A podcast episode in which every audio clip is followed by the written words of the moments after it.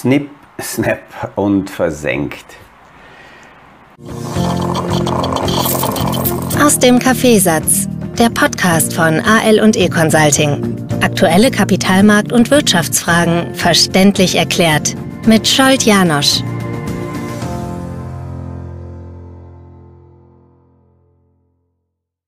Wir haben ähm, vorgestern von einem Unternehmen äh, aktuell noch in der letzten Kurve Zahlen bekommen. Wir haben ja darüber hier in diesem Podcast gesprochen, dass die Quartalsergebnismeldungen äh, jetzt auslaufen und ab Ende dieser Woche Ruhe sein wird. Ich werde dann kurz beleuchten, warum äh, das wichtig sein kann, dass das eben Ruhe sein wird.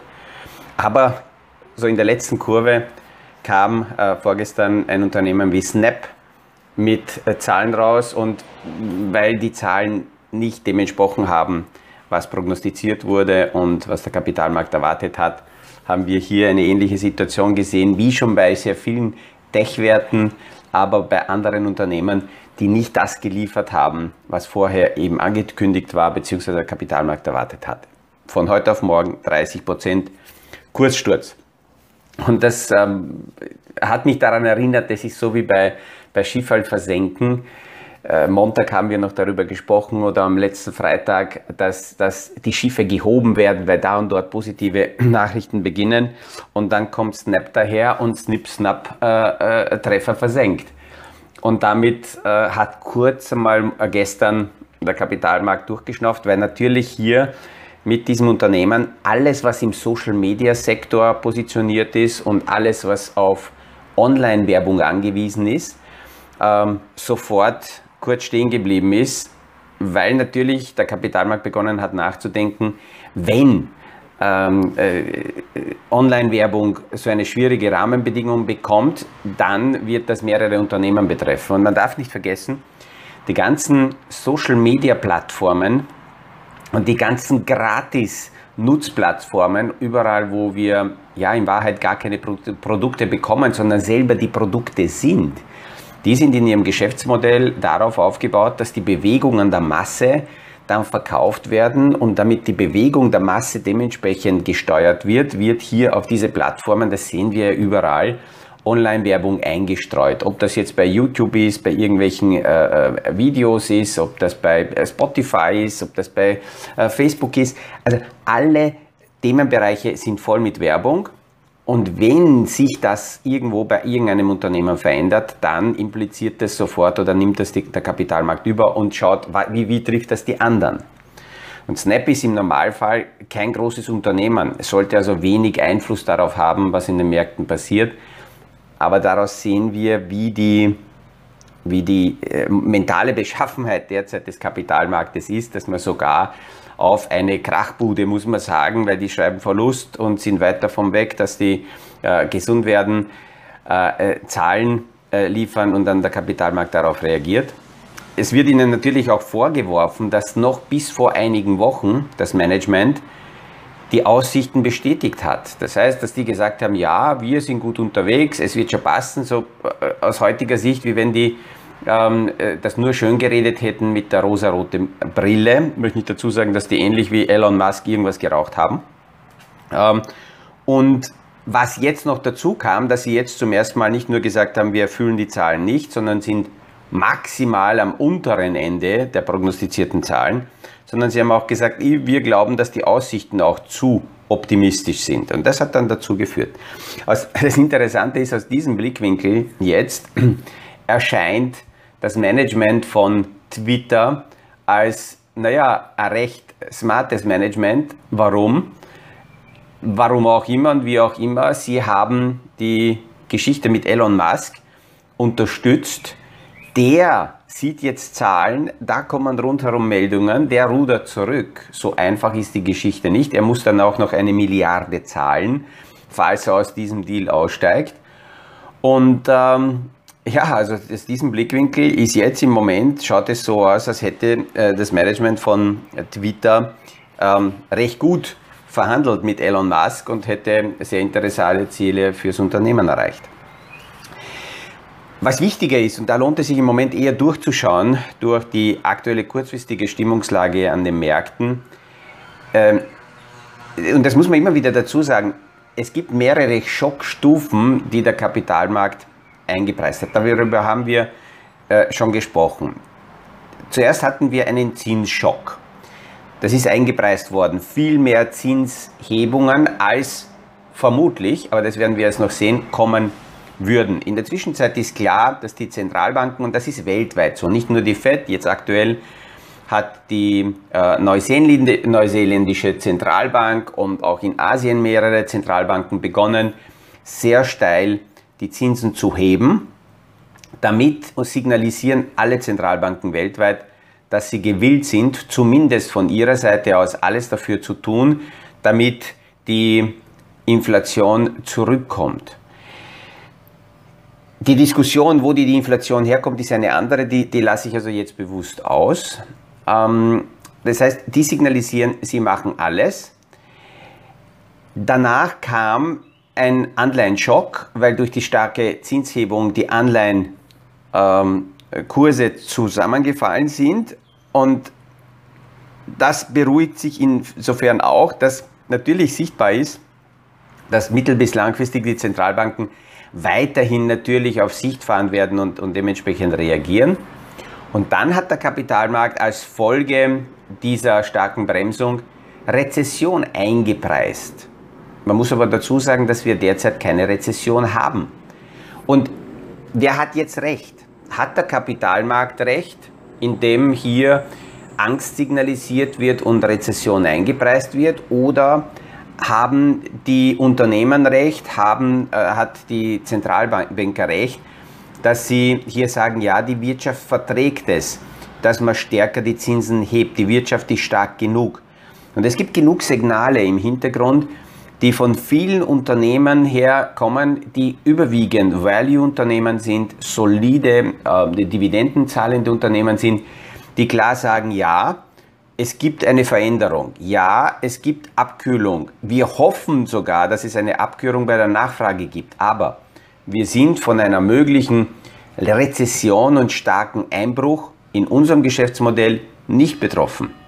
Und das ist, das ist eine Geschichte, die wir weiterhin hören werden, weil natürlich der Kapitalmarkt, der eigentlich süchtig danach ist, möglichst, ah, da ist irgendeine Kirche in der Nähe, ähm, der Kapitalmarkt, der eigentlich süchtig danach ist, möglichst billig immer Geld zur Verfügung zu haben, der ist gar nicht daran interessiert, ähm, dass die Zinsen so radikal gehoben werden. Und deswegen signalisiert der Kapitalmarkt Panik äh, Richtung Zentralbanker, um hier äh, zu zeigen, wenn ihr die Zinsen zu stark hebt, dann werden wir in Rezession gehen. Und, juh, wenn ihr das nicht wollt, dann hebt die Zinsen nicht. Also man muss hier auch die zwei Ebenen oder zwei Seiten verstehen, die quasi gegeneinander arbeiten weil die Maßnahmen der einen Seite die andere beeinflussen. Und jetzt ist natürlich, äh, auf der Notenbankseite gibt es eine Person, äh, die ihr schlussendlich die Entscheidungen kommuniziert. Auf der Kapitalmarktseite gibt es keine Person.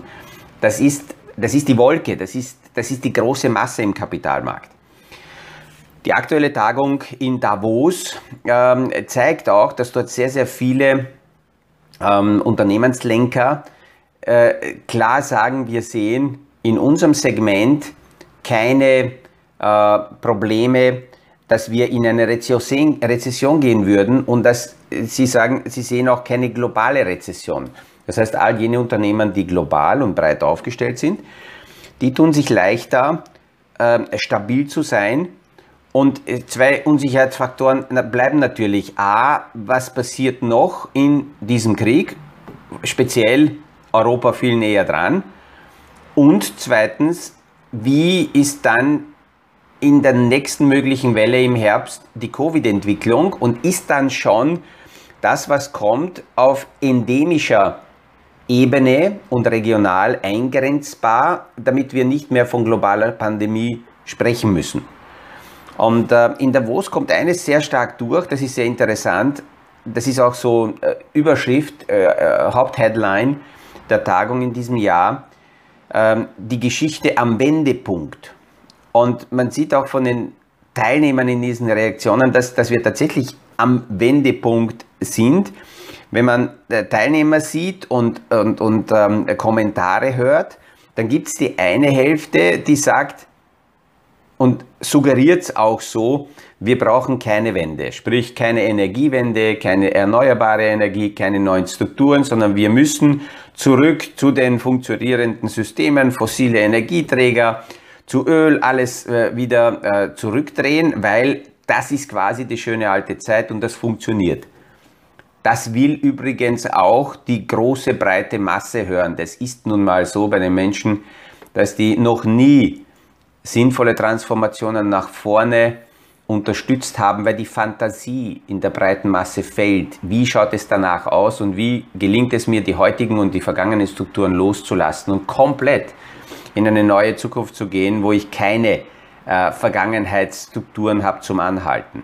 Und dann gibt es die andere Seite, die ähm, auch die jetzige Situation und die Krise, wie bis jetzige Krisen auch schon, als Chance sehen, um diese Transformation zu, zu beschleunigen.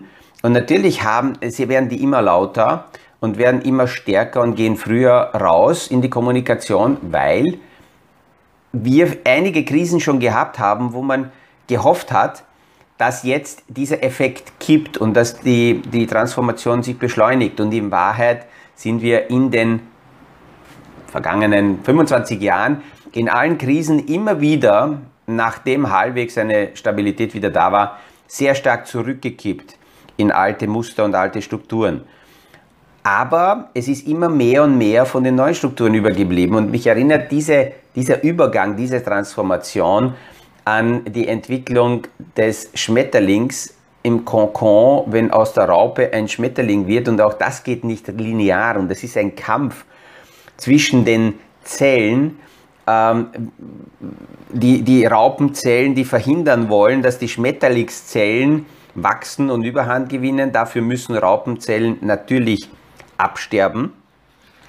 Und es ist ein Hin und Her, bis dann irgendwann die Schmetterlingszellen die Überzahl so weit haben, dass das hier exponentiell beginnt sich zu beschleunigen nach vorne und dann geht die Verwandlung sehr schnell. Aber davor ist dieser lange Kampf äh, sehr lang. Und das Interessante ist, dass am Ende des Tages etwa 16 bis 20 Prozent der Basiszellen der Raupe weiterhin beim Schmetterling auch dabei sind, weil die lebensnotwendig sind, aber viele andere Zellen müssen natürlich dazukommen und andere, die nicht mehr notwendig sind, müssen denen weichen. Und so ähnlich sehe ich auch die Transformation, die derzeit äh, in, den, in den Kapitalanlagemärkten sich abspielt. So ähnlich äh, sieht man das.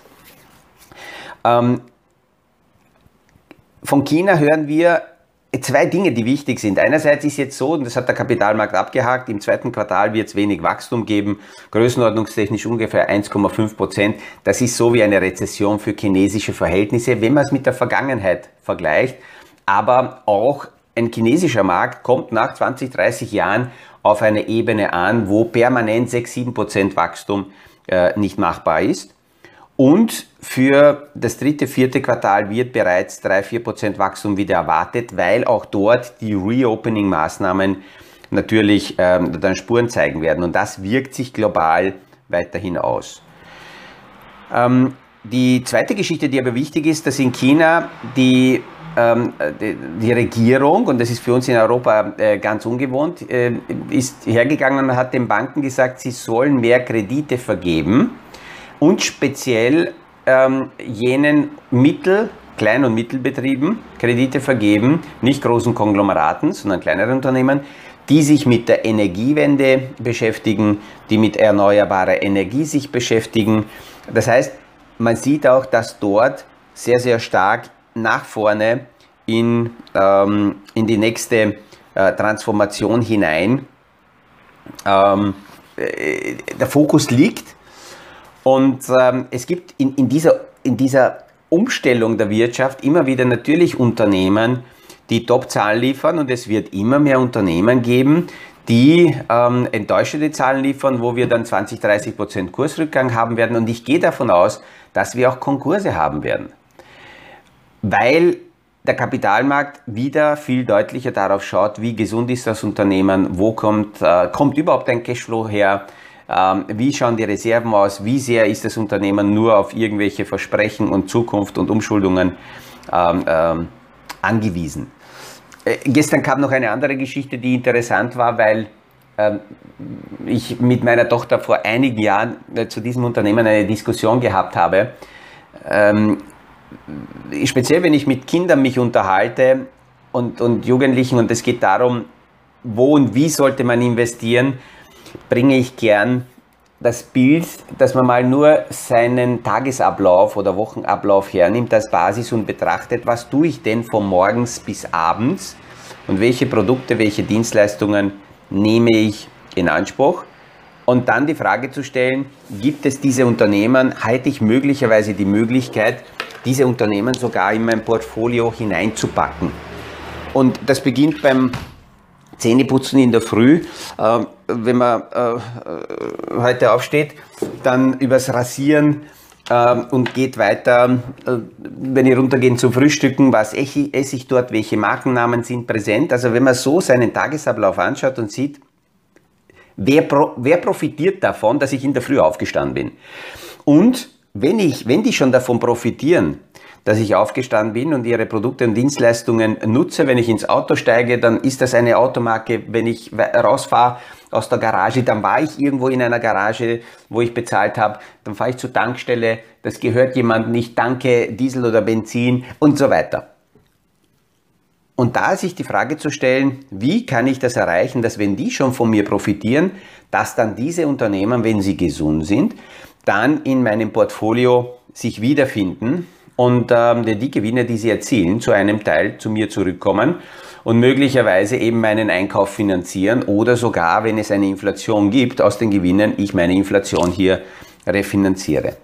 Und die Anna hat recht früh irgendwann äh, erkannt, aha, der Papa denkt so und hat irgendwelche Markenprodukte, die sie kaufen wollte, hat sie dann gleich geschaut, ob diese Firma eben eine Aktiengesellschaft ist und hat mir gesagt, schau, du kannst mal da mehr einkaufen.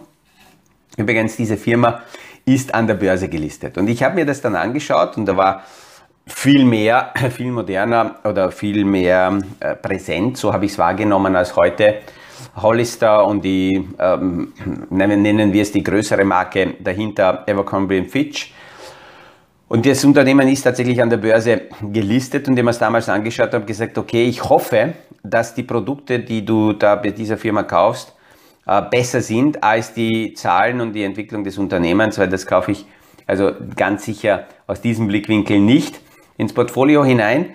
Und äh, gestern kamen Zahlen raus und Evercombe Fitch hat minus 30% Kurs hingelegt, ähnlich wie Snip Snap. Ähm, Treffer versenkt. Warum? Weil die Zahlen nicht passen. Jetzt könnte man sagen, na ja, im Bekleidungssegment ist es eine ganz schwierige Geschichte und dem Moment kann man dort nichts verkaufen. Parallel dazu ist rausgekommen, Ralph Lauren mit fantastischen Zahlen. Am gleichen Tag zwei Unternehmen im gleichen Segment und bei einem Unternehmen äh, werden die Zahlen zerlegt und ähm, das Management liefert nicht und die Qualität des Management ist natürlich in der Auslage tagtäglich. Und es ist, äh, der Kapitalmarkt belohnt im Moment fähiges Management und Figuren, die nur dort sitzen und äh, einen, einen Titel haben, aber nicht die richtigen Entscheidungen treffen, die werden abgestraft. Und äh, man darf nicht vergessen, ähm, ähm, LVMH, äh, der große Franzose, hat äh, einen Kauf überlegt vor Monaten von Ralph Lauren und wenn man die Zahlen anschaut und sieht, wie die arbeiten und wie top das Management ist, dann ist es auch verständlich, dass man quasi so eine Perle möglicherweise sich einverleiben möchte. Auf der anderen Seite äh, sieht man jetzt auch, wie Unternehmen mit der Pandemie umgegangen sind und welche haben schlechte Entscheidungen getroffen und welche gute. Procter Gamble, die sehr stark in unserem Leben präsent sind, haben äh, in der Logistik und in der Infrastruktur sehr, sehr effizient gearbeitet und haben keine neuen Flächen, Produktionen, Lagerstätten nur wegen der Pandemie errichtet. Und die haben es derzeit gut, weil wenn jetzt die Wirkung der Pandemie zurückfährt, haben sie keine Belastungen, die sie in den äh, letzten zwei Jahren spontan ähm, aufgebaut hätten. Sie haben aber auch nichts gehabt in den letzten zwei Jahren, womit sie in die Auslage gehen konnten und sagen konnten, juhu, wir investieren, weil die Welt explodiert und wir werden so gut sein. Also explodiert positiv nach vorne im Umsatz. Amazon parallel kommt jetzt raus und sagt, mehrere 10.000 Quadratmeter Lagerflächen werden verkauft, weil in der Pandemie auf Teufel komm raus gebaut wurde und das wurde auch verwendet, um dann medial zu sagen, schaut, boah, wir investieren, wir wachsen nach vorne, die Welt wird gigantisch, Amazon überall. Und jetzt sind diese Investitionen natürlich eine Belastung und man muss sich dann äh, äh, zurückziehen. Das war mal so heute in der Früh ein paar Gedanken. Wir werden diese Woche die Frage noch natürlich weiterspinnen und es kommt immer wieder auch zu mir die Frage, bekommen wir Rezession oder nicht? Und ich muss dazu sagen, ich will mit Hellseherei mich nicht beschäftigen. Wenn wir es dann haben, dann werden wir es sehen. Derzeit haben wir es nicht. Wir können maximal anschauen, wie hat es in der Vergangenheit ausgeschaut, was äh, ist in Phasen passiert, wenn es eine, eine Rezession gegeben hat und wie viel davon können wir auf heute und auf die Zukunft überleiten. In diesem Sinn, auch heute wieder einen schönen Tag. Liebe Grüße heute aus Budapest und äh, am Abend aber wieder in Wien und wir hören uns wieder morgen in der Früh beim nächsten Podcast aus dem Kaffeesatz. Das war aus dem Kaffeesatz, der Podcast von AL und E Consulting zu aktuellen Kapitalmarkt- und Wirtschaftsfragen, verständlich erklärt mit Scholt Janosch. Aktuelle Fragen, Rückmeldungen und Anmeldungen zum nächsten Kapitalmarkt-Talk findet ihr auf unserer Homepage www.aleconsulting.at.